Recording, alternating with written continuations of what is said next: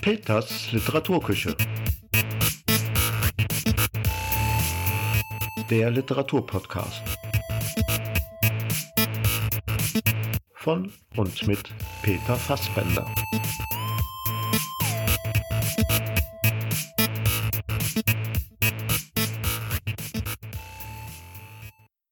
Novembersonne. Befreit vom Laub sind alle Bäume. Die Sonne wärmt nicht nur die Haut, Lichtes Flut regt an zu träumen, die Seele fröhlich sich erbaut. Funkelnder Wein im hellen Schein, welch Harmonie mit buntem Laub. Freude, jetzt will ich sein, der Traurigkeit völlig beraubt. Die Welt sie ist, ich bin. Offene Augen, schöne Sphäre. Sterben jetzt macht keinen Sinn, Lebenslust vertreibt die Schwere. Buntes Erdenrund erstrahlt, Männchen in Glückseligkeit, Jahreswerk wird ausbezahlt, Füllhorn großer Wohligkeit. Herzlich willkommen zur neuen Folge von Peters Literaturküche.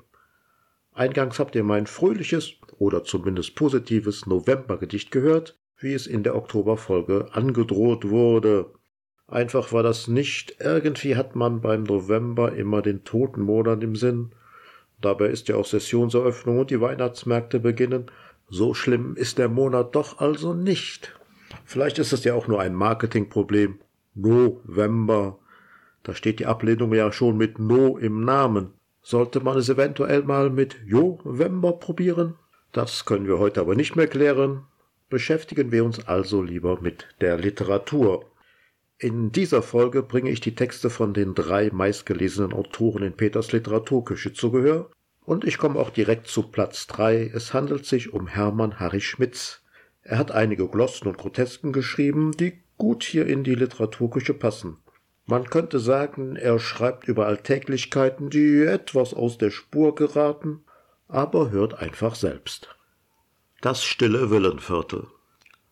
Onkel Baldover Bunzlau verkaufte eines Tages seine gutgehende chemische Reinigungsanstalt, er nannte sie Fabrik, die er seit vielen Jahren in einem Hinterhaus einer Mietskaserne in der Vorstadt betrieb, an den Bauunternehmer Dörres Spießratz.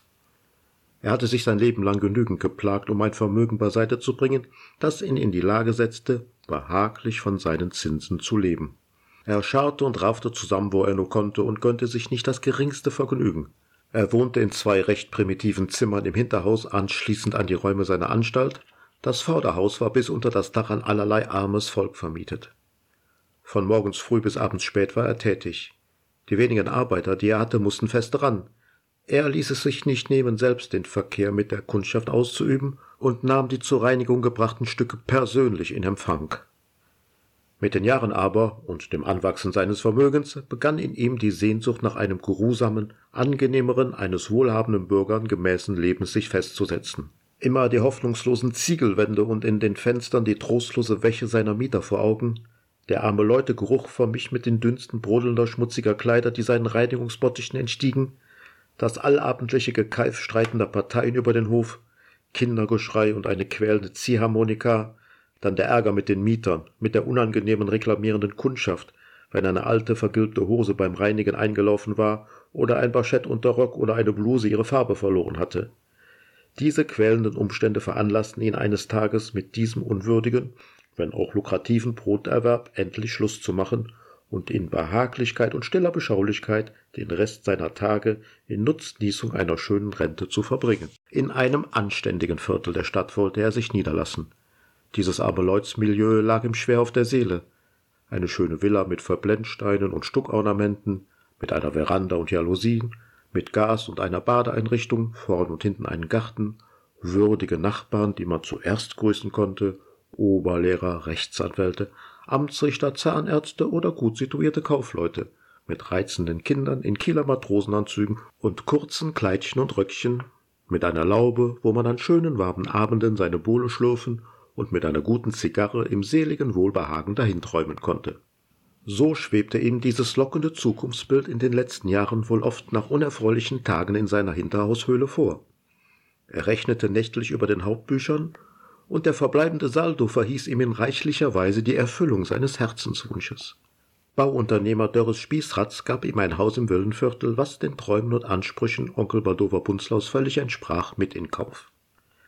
Es war Mitte August, als Bunzlau seine Villa bezog. Das war noch eine unruhige Zeit gewesen, bis er glücklich nach Wunsch im neuen Hause installiert war.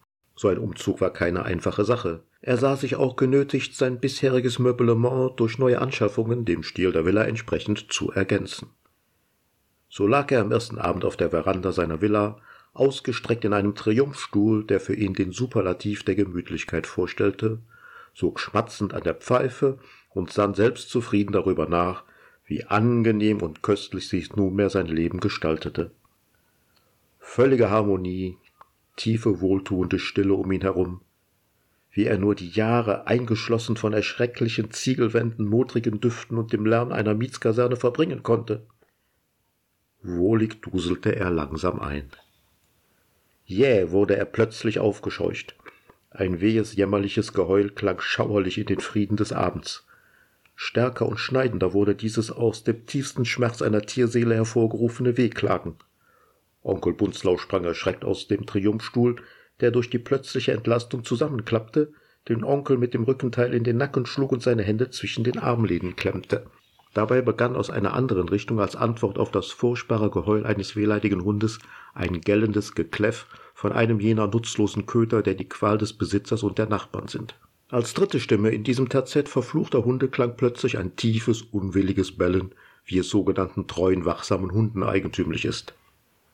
Bei dem Versuch, sich von dem Triumphstuhl zu befreien, fiel Onkel Bunzlau mit dem Stuhl die Verandatreppe hinunter in das Geraniumbeet.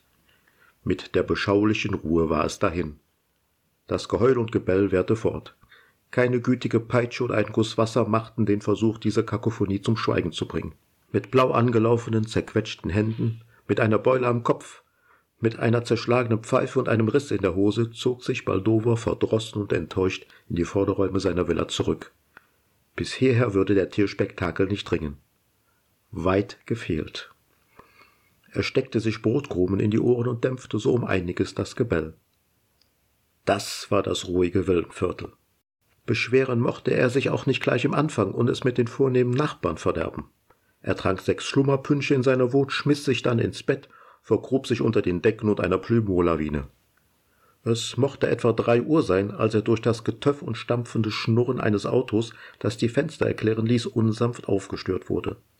Sein Nachbar, der Zahnarzt Philibus Durkop, nebst Gattin, kamen von einer Gesellschaft und disputierten laut und eingehend mit dem Chauffeur, der nicht wechseln konnte. Nach unruhigem Schlaf wurde er um fünf Uhr in der Früh von einem fortgesetzten, schneidenden Kikeriki, Kikeriki eines eben erwachten Hahnes in der Nachbarschaft geweckt. Wo war er hingeraten? War er auf einem Bauernhof oder in einer Villa? Mit schwerem Kopf von den sechs Pünschen und der gestörten Nachtruhe, mit der schmerzhaften Beule am Hinterkopf saß er verdrossen beim Frühstück und reflektierte, dass bei Gott seine frühere Hinterhauswohnung doch auch ihre Annehmlichkeiten gehabt hätte.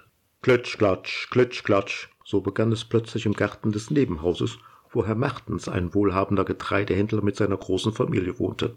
Klitsch, klatsch, klitsch, klatsch. Es war wie Ohrfeigen für den Onkel Bunzlau. Etwa eine Stunde dauerte dieses Ausklopfen der Teppiche. Er nahm die Zeitung zur Hand, um seine Gedanken abzulenken von diesen quälenden Störungen. Lautes Geschrei und lärmende spielende Kinder löste das Klitschklatsch des Teppichklopfens ab. Onkel Bunzlau hasste ausgelassene schreiende Kinder. Peng, kling, peng, kling. Ein Tennisball knallte an die Scheiben des Fensters, dass die Scherben flogen. Der kräftig geschleuderte Ball traf Baldover Bunzlau in das Auge. Mertens Kinder spielten Tennis. Den Onkel packte die Wut, er sprang auf, schlug mit der Faust auf den Tisch, dass die Kaffeekanne hoch in die Luft hüpfte, auf den Brotteller fiel und zerbrach. Dock, dock, dock, dock, dock, machten die Hühner von zwei Häuser weiter. Bunzlau steckte sich wieder Brotkrumen in die Ohren, zu viel und zu tief hinein. Bis zum Trommelfell ging der Pfropfen. Das kitzelte und schmerzte dann. Es war zum Verrücktwerden. Mit einer rostigen Haarnadel versuchte er den Brotstopfen zu entfernen, was ihm gelang. Dock, dock, dock, dock, klopfte das Gegacker des vermaledeiten Federfehs wie ein Hohn gegen die Trommel seiner Ohren. Und das war das ruhige Villenviertel. Herr des Himmels. Er stülpte sich einen dickwollenen Kaffeewärmer über den Kopf und verkroch sich im Buffet, wo er zwei Flaschen Burgunder fand, die er gierig trank. Das beruhigte ihn ein wenig. Er setzte all seine Hoffnungen auf ein ungestörtes Mittagsschläfchen. Nach einem ergiebigen Mahle baute er sich mit Sorgfalt Kisten und Kleid in dem Triumphstuhl, dem er die gestrige Heimtücke verziehen hatte, auf und schlief bald ein. Rrr, rrr, rrr, sprang auf einmal ein metallisch stoßweise Gescharre in die mittagliche Stille. Rrr, rrr, rrr. Taktgemäß drang es auf den schlafenden Onkel ein. Der Zahnarzt Dürkop, dem vom Arzt nach dem Essen Bewegung im Freien vorgeschrieben war, bearbeitete die Bleiche mit einem schlecht geschmierten, wackligen Rasenmäher um für seinen Stoffwechsel und Stärkung der Muskeln zu profitieren. Wenngleich auch der Rasen bereits wie glatt rasiert war, so hinderte es ihn nicht im Interesse seiner Bewegungstherapie, in seinem lärmenden, ruckweisen Hin- und Herstoßen des Meers munter fortzufahren. Der Onkel sprang auf, verhedderte sich in seinem Plaid und in dem heimtückisch zusammenklappenden Triumphstuhl. Klitsch, klatsch, klitsch, klatsch. Herr Dürrkopf klopfte jetzt aus den gleichen hygienischen Gründen die Teppiche aus. Mertens Kinder spielten im Garten, sie hatten eine Autohupe bekommen, auf der sie unausgesetzt tuteten. Die Hunde in den verschiedenen Häusern wurden unruhig und bellten. Einige Häuser weiter wurde bei offenem Fenster ein Klavier gestimmt. Das stereotype Gegacker der Hühner zwei Häuser weiter war im besten Gange. Dock, dock, dock, dock. Baldova Bunzlau war dem Irrsinn nahe. Zerdrückt und einen Finger abgeklemmt, gelang es ihm nach einer Weile, sich aus den Verstrickungen des Stuhles und des Pleits zu befreien. Er stürzte hinaus und eilte sinnlos durch die Straßen. Er flüchtete sich auf den Kirchhof weit vor der Stadt, setzte sich über ein wildfremdes Grab und weinte. Spät abends wagte er sich in seine Villa, zum Himmel flehend um eine stille Stunde auf der Veranda. Aber lautes Stimmengewirr empfing ihn und das krächzende Geräusch eines abgespielten Phonographen. Nachbarn tranken eine Bohle auf ihrem Balkon. Dann sang man dazwischen furchtbar falsch und misstönend das Weserlied. Die Nachbarn feierten bis spät in die Nacht. Onkel Bunzlau betrank sich in seiner Not mit acht Schlummerpünchen. Die Hühner und das Teppichklopfen ließ ihn trotz der alkoholischen Schwere schon früh erwachen. Er ging zugrunde, wenn das nicht anders würde. Dann wieder dachte er, energisch zu sein und zu versuchen, sich an die verschiedenen Geräusche zu gewöhnen. Er ertrug das Geschrei der Kinder von Mertens, den Hunde- und Hühnerlärm in aller Ergebung und Überwindung. Sein Mittagsschläfchen verdarb ihm der Naturmensch und Zahnarzt Dürkop mit seinem Teppichklopfen. Aber er nahm sich zusammen Heute wollte er sich nicht ärgern, wo sein Namenstag war. Im Gegenteil, er wollte auch mal feiern und fröhlich sein. Es war ein schöner warmer Abend, und er bereitete sich eine köstliche Bohle mit saftigen Pfirsichen, die er in der Laube im Garten zu trinken gedachte. Geröstete Kaviarschnitten bildeten den Auftakt und köstliche Zigarren lockten aus der Kiste. Nebenan spielten und johlten die Kinder, sie schienen sich mit einem Ball zu beschäftigen. Er ließ sich die Laune nicht verderben und blieb völlig gefangen in der Weihe seiner Bohle. Schmunzelnd ließ er das edle Getränk über die Zunge laufen, mit behaglichen Schnaufen stieß er den Rauch sein Havanna aus. Er wurde zusehends übermütiger, die Stimmung packte ihn und er sang mit ein wenig belegter Stimme das Weserlied in den Abend. Dock, dock, dock, die Hühner gackerten, Wrr, wrr, Fidibus Durkop sägte Holz, die Hunde bellten und heulten, den Onkel kümmerte das nicht. Er sang so laut er konnte, mit meinem Liebchen gesessen. Das Lied war aus, er konnte nur einen Vers. Er wandte sich seiner Bohle zu und stärkte die durstige Kehle, genoss das Aroma seiner Zigarre und hielt stillvergnügt seine Hände über dem Bauch gefaltet. So saß er da, ein Bild völliger Zufriedenheit. Mertens Kinder spielten noch immer mit dem Ball. Plötzlich etwas Schwarzes in der Luft über der Mauer und plumps Kladderadat springt der Fußball der Kinder in die Bohle. Das edle Getränk spritzte mit scharfem Strahl dem Onkel ins Gesicht. Wie ein Untier lag der Fußball in dem gläsernen Bohletopf. Das war der Namenstag des armen Onkels. Er beschloss, morgen ein Inserat aufzugeben, zwecks sofortigem Verkauf seiner Villa. Zu den bisherigen störenden Geräuschen, die sich regelmäßig bemerkbar machten, gesellte sich eines Tages eine neue Sensation. Zahnarzt Dürkop ließ in seinem Garten ein Reck errichten, an welchen sich Schaukelringe befanden. Wacker benutzte er dieses armstärkende Gerät, wobei ein Quietschen der Befestigung der Hake nicht zu vermeiden war. Stundenlang turnte er an diesen Ringen. Auf alle Geräusche hätte sich Onkel Bunzlauf vielleicht noch eingestellt und gewöhnt, wenigstens die wenigen Wochen, bis er die Villa verkauft haben würde. Aber dieses beißende Gequietsche der Ringe war ihm unerträglich. Drei Tage lag er in Krämpfen, und in seinen Ohren gellte dieses grässliche Geräusch. Ein wenig Öl an die Haken geschmiert und die Reibung wäre vermieden, stöhnte der Onkel. Dann machte sich der Onkel eines Nachts, als alles still war, sich seines Tuns nicht bewusst wie ein Mondsüchtiger auf mit einer Ölkanne, kletterte über die Mauer in Dürkops Garten, stieg an die Haken des Recks und träufelte reichlich Öl auf sie. Der Zahnarzt wurde durch das Geräusch des Onkels wach, glaubte an einen Einbrecher in seinem Garten und erschoss kurzerhand mit seinem Jagdgewehr Baldover Bunzlau. Das war Hermann Harry Schmitz. Ich habe immer wieder mal überlegt, kann man eine Geschichte übertreiben oder überdrehen? Eine endgültige Antwort habe ich nicht, aber ich vermute, es liegt an der Ehrlichkeit oder Passion, mit der ein Text verfasst wird. Wenn das gegeben ist, passt es, wenn nicht, wirkt es gekünstelt oder unecht. Vielleicht könnte man es auch beseelt nennen. Die Geschichte muss eine Seele haben. Der nächste Autor hat auf jeden Fall genügend Passion und die Texte sind beseelt. Auf Platz zwei liegt Kurt Tucholsky. Das Zitat, dass Satire alles darf, kennt man ja von ihm. Was ich mich bei seinen Texten manchmal frage, wo fängt Satire an? Sind es Beobachtungen von realen Menschen oder sind es Übertreibungen? Nennen wir es einfach eine komprimierte Realität, wie dieser kleine Reisebericht. Eine schöne Dänin. Dass die Leistungsfähigkeit der Kühe unter diesen Umständen sehr gering war, stand in dem schönen Führer durch Dänemark, den man mir freundlicherweise im Außenministerium gegeben hatte. Ist selbstredend. Durchschnittliche Milchleistung pro Kuh? Gut. Wovon aber gar nichts in diesem Buche zu lesen war, das waren die Frauen des Landes nordische Frauen. Was habt ihr doch für einen falschen Ruf? Da heißt es von der Französin, sie sei locker, kokett, der Liebe ergeben und was weiß ich. Und ist doch das treueste Heimchen am Herd, das sich denken lässt. Es gibt keinen Frauenberuf in Frankreich. Keinen. O ihr nordischen Schwestern, in dem das nicht zu spüren wäre. Ihr hingegen? Das ist ein weites Feld. Guten Tag, Kopenhagen. Wohlschmeckend schritten die jungen Damen dahin und guckten Esperanto und sprachen ihre Sprache.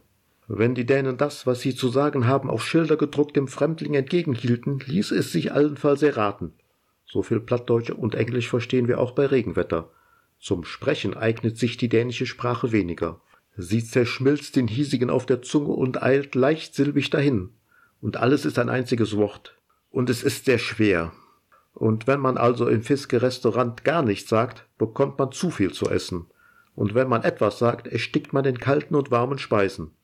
Und ich glaube, wenn einer richtig Dänisch kann und etwas bestellt, dann bekommt er den Wirt in Gelee. Gott segne die dänischen Kalorien. Ja, die Frauen. Ich war den ganzen Tag herumgelaufen und freute mich auf den Abend. Für den Abend hatte ich mir etwas ausgedacht. Da stand an einem Tanzlokal, so viel konnte ich lesen, dass da also getanzt werden würde und dass da zwei Orchester spielten und dann Ingen Pauser. Ingen. Das war wohl die dänische Form für Inge. Welch ein schöner Name. Ingen Pauser. Wie mochte sie aussehen? Lang, weiß, schlank, blond, mit einer Schnuppernase und festem Fleisch. Ja, das wollten wir also wohl einmal sehen. Inzwischen war lange Linie zu besichtigen und im Hafen herumzufahren, und es waren alle jene netten Überflüssigkeiten zu exekutieren, die im Führer stehen. Nach der vierten begann ich zu schwänzen. Es war viel amüsanter Klatsch zu hören und den Nebel, in dem die dänischen Berühmtheiten für uns dahinschritten, sich zerteilen zu sehen. Und siehe da, da hatten sie hochgeschnürte kleine Provinzbusen und lispelten und spielten und waren dreimal geschieden und ein Glitzerwerk von Ironiegeflitter ging über die Armen dahin, von denen ich zu Hause vor dem Bücherschrank so eine große Hochachtung gehabt hatte. Richtig. Inge. Ich würde nach den ersten Formalitäten Inge sagen. Ingen, das ist nichts. Wenn sie einen Funken Nettigkeit im Leibe hat, besitzt sie eine Tante auf Jütland. Wir wollen nach Jütland fahren. In Kopenhagen ist sie vielleicht zu bekannt. In Jütland soll eine kleine Stadt dastehen mit einem Backsteinkirchturm und abendlich erdunkelnden Bäumen auf dem Marktplatz. Vor dem Schlafengehen spazieren wir ein bisschen durch die Sträßchen und Straßen und dann ein Feldweg entlang. Und Inge erzählt von ihrer Schwester, die in Amerika lebt, und von einer Reise nach London. Dann blinzelt der erste Stern herunter, und dann sagen wir gar nichts mehr. Ja, sie kann Deutsch. Natürlich kann sie Deutsch. Sie spricht es auf diese entzückende Art, in der es hier viele Leute sprechen. Lehrreich und bezaubernd falsch. Soll ich das Essen heißen? fragt sie, und warum soll man das eigentlich nicht sagen? Wenn es Erwärmen gibt, warum soll es da nicht heißen geben? Und sie sagt mir, Kopenhagen ist selbst froh. was sowohl etwas wie mit sich zufrieden bedeutet. Und es tut in den Ohren und alten Sinnen wohl, Deutsch auf eine so neue und so überraschende Art zu hören. Es ist, wie wenn jemand die Sprache neu zu schaffen unternähme. Schmeckt Ihr Kuss salzig? Das werden wir ja sehen. Das werden wir ja alles sehen. Das Gold auf dem Rathaus erglänzt im Sonnenlicht. Aus den Schaufenstern der Kinos blicken geschmalzte Fotografien auf die Straße und die Gesichter der Stars sehen süß und fett aus wie dänische Kuchen. Und vor dem Tivoli steht ein Mann und singt ein Lied, das ich schon einmal gehört haben muss. BZ, sagt er. Und im Tivoli hängt in den Bäumen die Sehnsucht aller dänischen Matrosen, die gerade auf hoher See sind. Tivoli, denken sie, wenn sie in den Wanden klettern, und Tivoli in den Kohlebunkern und Tivoli auf dem Broadway. Und hoch oben, gegen den hohen blauen Abendhimmel, steht ein deutscher Artist im weißen Trikot, bereit, zu seinem Looping abzuspringen. Achtung, ruft er, und da lachen die Leute vor einem Freilichtkino, und da kreischen sie auf der Rutschbahn, und ich denke an Inge. Ingen Pauser. Und bei Wiewel wedelt die Kellner ungeduldig mit den Servietten. Und wenn jetzt der Oberkellner mit dem kleinen Finger winkt, dann ergießt sich aus dem doppel geöffneten Tor eine ganze Heringsflottille hervor. Man möchte ein Hering sein, nur um zu wissen, wie ein dänischer Magen von innen aussieht. Es ist nicht vorstellbar. Jetzt aber ist es neun Uhr und ich will nun zu Inge gehen. Ja, und wenn wir in der jütländischen Stadt angekommen sind, dann soll aus dem geöffneten Fenster der kleine Walzer Always herausklingen. Das denke ich mir besonders hübsch und dabei wollen wir einschlafen. Schade. Ingen Pauser ist kein Name.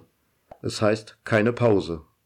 Und pausenlos spielen die beiden Orchester in dem Tanzlokalchen. Es ist gar keine Inge da. Und auf den leicht nach innen gesetzten Füßen stiefel ich ins Freie, sanft begossen vom Schein des Mondes und einer umsonst geliebten Liebe. In Kopenhagen war ich bisher nur zum Transit auf Reisen nach Schweden etwas dort zu verweilen würde sich sicherlich auch mal lohnen. Bevor die Spannung überhand nimmt, kommen wir zum ersten Platz der meistgelesenen Autoren in Peters Literaturküche. Es ist Peter Fassbinder. Wer hätte das gedacht? Von Peter Fassbinder gibt es in dieser Folge eine herbstliche Geschichte. Totes Rennen was für eine verdammte Sauerei, sowas Parkplatz zu nennen. Friedbert Scheifert dreht sich krummelnd aus dem Auto heraus, setzt seine blank geputzten Lackschuhe vorsichtig auf die gesplittete Lehmfläche. Kühle Feuchte liegt auf dem parkähnlichen Gelände der Pferderennbahn und der muffig-modrige Geruch von Pilzen wabert aus dem angrenzenden Waldstück herüber. Er saugt über die Nase die Luft tief ein. Herbst, das Ableben der Pflanzen, Vorboten des Totenmonats. Er reibt sich die Hände. Hauptsaison, Sensenmann und Bestatter, ein absolutes Dreamteam. Scheifert eilt in Richtung des Hauptgebäude. In der Masse der Leute, die auf das Gelände strömen, bemerkt er ein bekanntes Gesicht. Frau Wegener, guten Tag. Ich darf Sie nochmals, auch an diesem dafür eher ungewöhnlichen Ort, meines allertiefsten Mitgefühls versichern. Der Heimgang ihres sehr verehrten Großvaters kam ja, trotz seines gesegneten Alters, recht plötzlich. Sie senkt ihre grünen Augen, zieht den Gürtel ihres Mantels fester. Danke, Herr Scheifert. Nach den schweren, zugegebenermaßen ungewöhnlichen kurzen Zeit der Trauer wollen Sie sich sicher hier ein wenig zerstreuen. Der Besuch hier ist der letzte Wille meines Großvaters. Sonntag, Rennbahn, Oma Schmuck waren seine letzten Worte an mich, sagt Dörte Wegner mit leicht gereizter Stimme und schon halb abgewandt, um weiterzugehen. Darum bin ich hier, wie früher so oft mit Oma und Opa. Manchmal ist es ein Mysterium, was den alten Leutchen zuletzt noch in den verwirrten Sinn kommt, Frau Wegener. Er hat bis zum Schluss immer gewusst, was er gesagt und getan hat. Da gab es keine Mysterien, Wirrnis oder dergleichen. Selbst auf dem Sterbebett war er klarer im Kopf als die Mitarbeiter ihres Betriebes, schimpft sie. Zum Glück hat er sich kein aufwendiges Begräbnis gewünscht, Schrecklich, sein Erbteil auf diese Weise verschleudern zu müssen, sagt Scheifert spitz. Frau Wegener kommt dicht an ihn heran. Sie überragt ihn um einen halben Kopf. Ihr Atem lässt seine Brille beschlagen. Die Unwürdigkeit der Trauerfeier, zieht sie ihm entgegen, war ausschließlich der Unfähigkeit ihres jämmerlichen, inkompetenten Unternehmens geschuldet. Er weicht einen Schritt zurück. Wenn man von allem das Billigste bestellt, kann man kein Staatsbegräbnis erwarten. Mit ihrem Zeigefinger scheint sie ihm in die Brust hineinzustechen. Auf der Trauerfeier mit der Rechnung aufzutauchen, den Betrag in Bar und sofort zu fordern, war das allerletzte. Dies ist aber bei dem gewählten BPAF-Discount so vorgesehen. Borrowed Pay and Forgot. Begraben, bezahlen und vergessen. Zufällig habe ich ja ein Prospekt dabei. Hier steht es im Kleingedruckten. Er hält ihr einen Flyer vor die Nase. Da sehen Sie. Pappelapapp, schreit sie. Das war keine Trauerbegleitung, das war ein Trauerspiel. Andere Rennbahnbesucher in unmittelbarer Nähe sind fast verstummt. Interessiert lauschen sie dem lautstarken Zwiegespräch und starren die beiden an. Jetzt machen Sie doch keine Szene hier, gnädige Frau. Scheifer trudert mit den Händen in der Luft. Sie poltert weiter. Ihre gnädige Frau können Sie sich sonst wohin stecken. Die Wegener ist jetzt vollends in Rage. Von so einem wie Ihnen lasse ich mir nicht den Mund verbieten. So weit kommt das noch. Scheifert schaut verlegen auf die Menschen um ihn herum und rettet sich, ohne auf die ihn begleitenden Schimpftiraden zu reagieren, in das Gebäude zu der Halle mit den Wettkassen. Funktional, eine treffende Beschreibung für den Raum, wenn man es positiv sieht. Hier ist man zum Wetten, Analysieren, Fachsimpeln. Selbst die Theken für den Imbiss und Erfrischungen sind nicht einladend. Hier holt man ab. Und nur das, was man unbedingt braucht. Trotz der vielen Leute ist es ruhig, angespannt still. Auf einem Friedhof geht es weitaus munterer zu. An einem der abgenutzten Tische lässt sich Heifert nieder. Was für eine Furie. Kundengespräche am Sonntag braucht kein Mensch. Aber da muss wohl der serviceorientierte Geschäftsmann durch. Nach tiefen Atemzügen lehnt er sich zurück. Wenn die Knauser wüssten, dass ich mit den Billigbeerdigungen den größten Gewinn generiere, hätten sie wenigstens Grund zum Schreien. Wie täuschend echt die Rumänen einen Pappsarg in Holzoptik herstellen können, inklusive der Wasserkammern, damit das Gewicht stimmt. Er bereitet sorgfältig seine Wettzeitung aus. Auf den Monitoren werden die Teilnehmer des nächsten Rennens angezeigt. Seltsame Pferdenamen. Die normalen Bezeichnungen von früher verschwinden zusehends von den Bahnen dieser Welt. Nanas Jewelry. Omas Schmuck hört sich nicht sonderlich agil an. Omas Schmuck hatte die Irre doch eben erwähnt. Also kein sinnloses Gebrabbel von dem Todgeweihten. Der alte Wegener hatte immer bei den Wetten hier abgeräumt. Letzten Renntag sogar noch. So ist das Leben. Erfolgreich bis zuletzt, dann ab in die Pappschachtel und unter die Erde. Das Geld ist für die Lebenden da, nicht für die Toten dann setz ich doch mal schnell das Geld von Opas Begräbnis auf das Pferdchen. Beschwingten Schritts setzt er sich in Bewegung zu einem der Schalter und platziert die Wette. 1000 Euro auf Sieg, Nanas Jewelry, viertes Rennen. Sein Wettschein behutsam verstauen, schlendert er entspannt zur Tribüne. Auf der Rennbahn ist ein nervöses Gewimmel an der Startmaschine. Die letzten Pferde werden in die Startboxen gedrängt. Und los, der Lautsprecher plärrt. Tornado setzt sich direkt an die Spitze, dahinter Old Spirit gefolgt von Waldschrat. Von hinten drängt Nanas Jewelry nach vorne und noch 300 Meter bis zum Ziel. Gebannt starrt Scheifert auf den Zieleinlauf. Nanas Jewelry jetzt auf Platz 2, greift Waldschreit weiter an. Jetzt Kopf an Kopf. Nanas Jewelry hat noch Luft und zieht mit einer Kopflänge vor durchs Ziel und gewinnt das Rennen. Händereibend hastet Scheifert voller Freude zu den Schaltern. Der Sprecher verkündet, Korrekturergebnis viertes Rennen, Disqualifizierung von Nanas Jewelry wegen Behinderung. Sieger somit Waldschrat. Scheifert lässt sich in der Wetthalle auf einen Stuhl fallen. Ist Ihnen das Glück nicht hold, Herr Scheifert? Schnell dreht er sich herum. Ein großer, kräftiger Mann mit osteuropäischem Aussehen steht hinter ihm. Kennen wir uns? Wir haben einen gemeinsamen Bekannten aus Rumänien.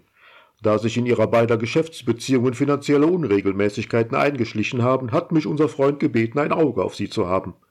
Wie nett von ihm. Das Geld wird aber erst morgen fällig. Sicher, ich weiß. Dann sehen wir uns morgen. Weiterhin einen schönen Sonntag noch. Ja, danke ebenso. Scheifert rauft sich die Haare, massiert sich die Schläfen und das Gesicht.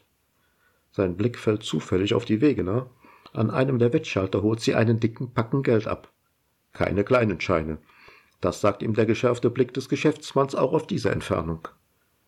Das schlichte schwarze Kleid steht ihr.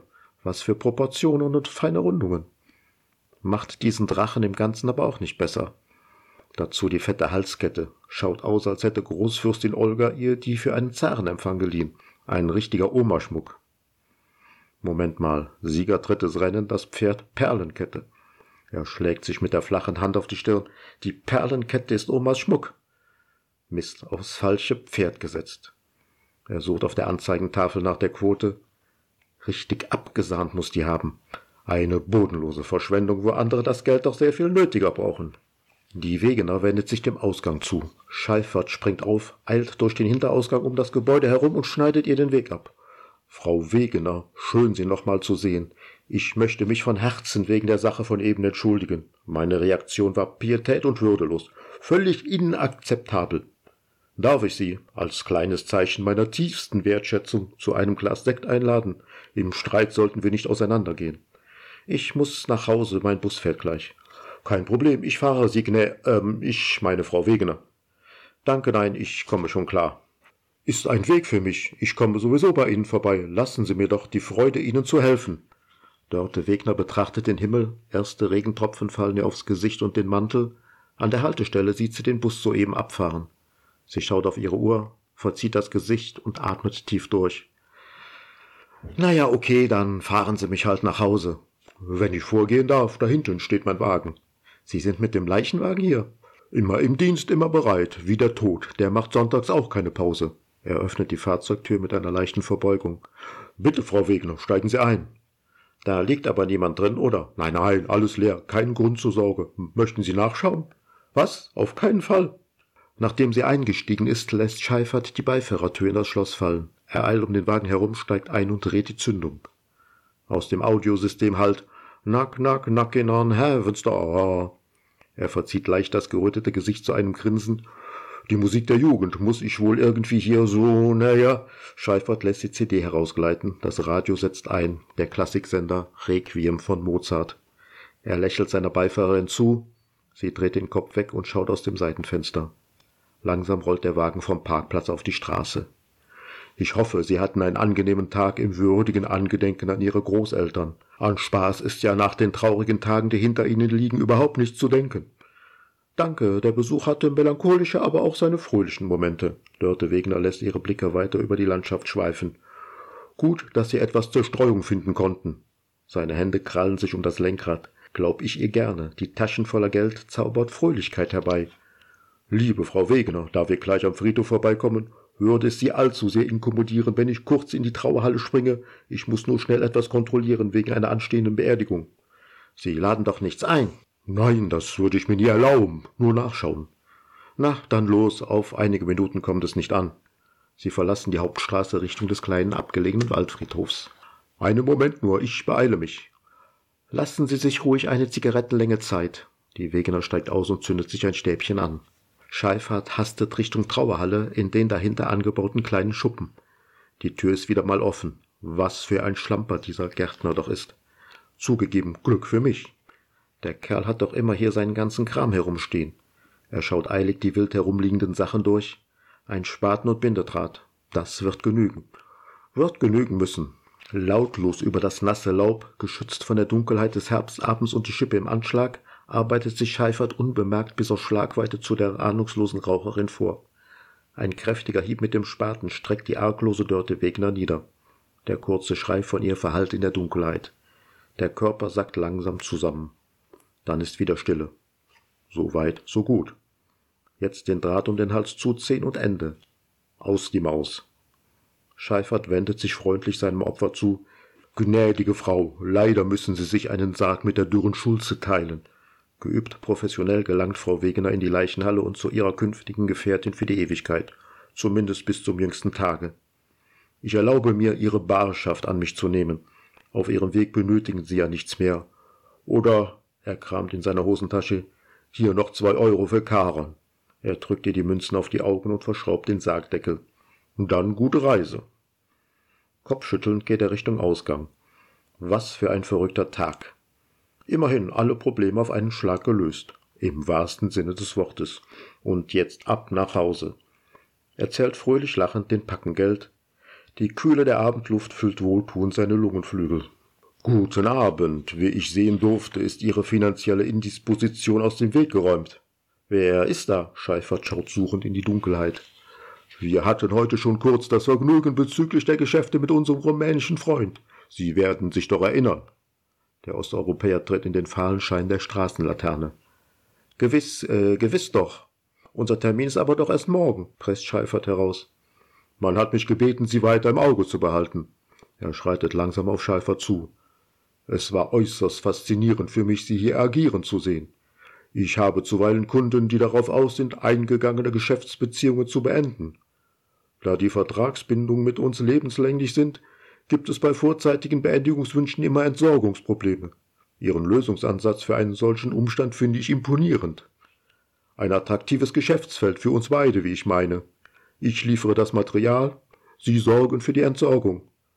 Ne, nein, äh, ja, stottert Scheifert. In einigen Stunden sehen wir uns in Ihrem Institut wegen der ausstehenden finanziellen Transaktion. Dann besprechen wir die Sache in Ruhe. Der Osteuropäer verschwindet in der Dunkelheit. Scheiße, brüllt Scheifert auf dem Weg zu seinem Wagen, steigt ein und rast los. Eine Lösung muss her. Er wiegt den Kopf langsam hin und her. Es stehen einige Bestattungen an die nächsten Tage. Wenn man den auf die Särge verteilen könnte, passt das schon. Vermissen wird den eh niemand. Bis auf die Rumänen. Aber wenn ich dort anfrage, warum sie jemanden geschickt haben, der den doppelten Betrag kassiert hat, werden sie sich gewiss nicht wundern, dass er anscheinend das Weite gesucht hat. Scheifert verzieht das Gesicht. Er ist groß und kräftig. Ihn zu überwältigen wird nicht so mühelos wie bei der Wegener. Aber wenn ich vorgebe, mitzuspielen, ein paar Schnäpschen auf den Geschäftsabschluss, dazu der Überraschungseffekt, der Bestatter wird's richten. I'm on the highway to hell, schreit es aus den Boxen in die Nacht. Und das war es auch schon wieder. Das war die Novemberausgabe von Peters Literaturküche. Dann genießt die schöne Herbstzeit, die Sessionseröffnung und die Weihnachtsmärkte. Viel Spaß und bleibt gesund, wünscht euch euer Peter Fassbender.